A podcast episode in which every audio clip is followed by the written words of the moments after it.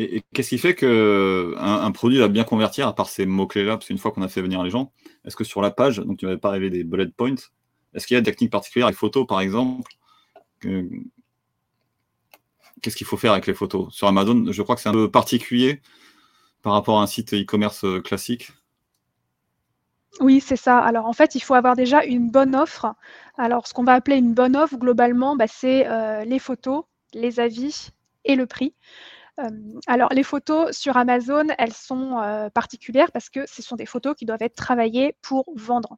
Ce ne sont pas des photos que tu retrouves sur ton site internet institutionnel qui sont jolies, où tu mets en avant ta marque, de jolies photos léchées, etc. Ça, ça sert à rien sur Amazon, c'est pas efficace.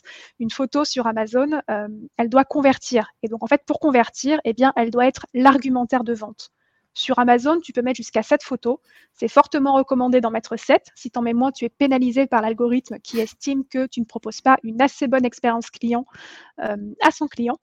Et donc, c'est important de mettre au moins 7 photos et que tes photos soient travaillées de manière à être un argumentaire à elles seules.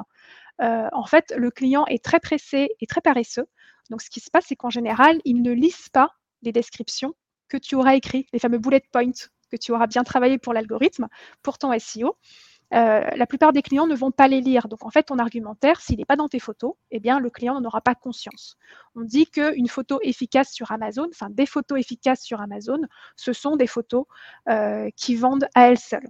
Donc sur lesquelles il y a l'argumentaire de vente le plus important qui est indiqué et aussi qui comportent des photos qu'on appelle de mise en situation du produit, euh, qui permettent au client de se projeter. Il ne faut jamais oublier qu'un client qui ne se projette pas est un client qui n'achète pas. Mm. Donc c'est très important d'avoir des photos qui mettent en situation le produit pour que les clients s'imaginent avec le produit chez lui.